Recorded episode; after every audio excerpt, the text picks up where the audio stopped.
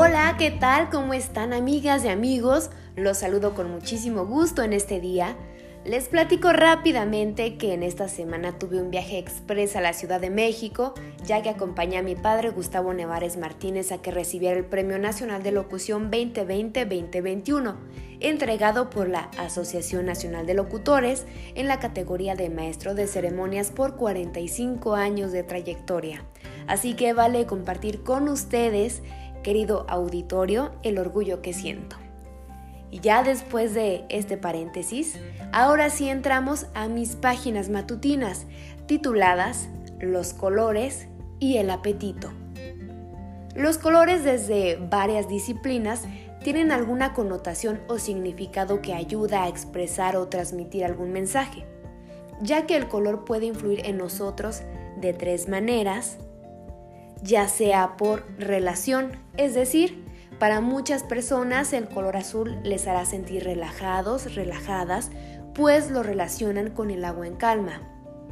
La otra manera en que puede influir es porque cada color tiene una vibración. Y una más es porque de acuerdo a las tonalidades del color podemos detectar diversos efectos visuales que pueden ser de gran utilidad. Por eso, hoy te voy a compartir algunos consejos de cómo utilizar el color en tus platos y en tus vasos. De acuerdo con investigadores de la Universidad de Oxford, el color de la vajilla podría determinar la manera de comer, ya que se trata de un efecto psicológico que provoca que aumentemos o disminuyamos la cantidad de comida que consumimos dependiendo del color del recipiente que la contenga. Los platos blancos provocan sensación de limpieza y hacen que la comida se nos antoje un poquito más. Los platos azules nos quitarán el apetito porque los relacionamos con el color azul con productos artificiales o medicinales. Los platos amarillos, naranja y rojo nos provocarán alegría y nos van a estimular. Así que probablemente vamos a tener más ganas de comer.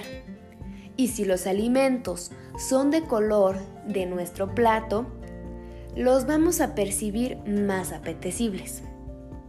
Y bueno, pues aquí están algunos consejos.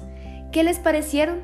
Si quieren conocer más sobre este tema, les recomiendo buscar el artículo Los colores en tu mesa, publicado en la revista Aire y yo espero que les hayan gustado mis páginas matutinas y les invito a seguirme en mis redes sociales, en Facebook, Twitter, Instagram.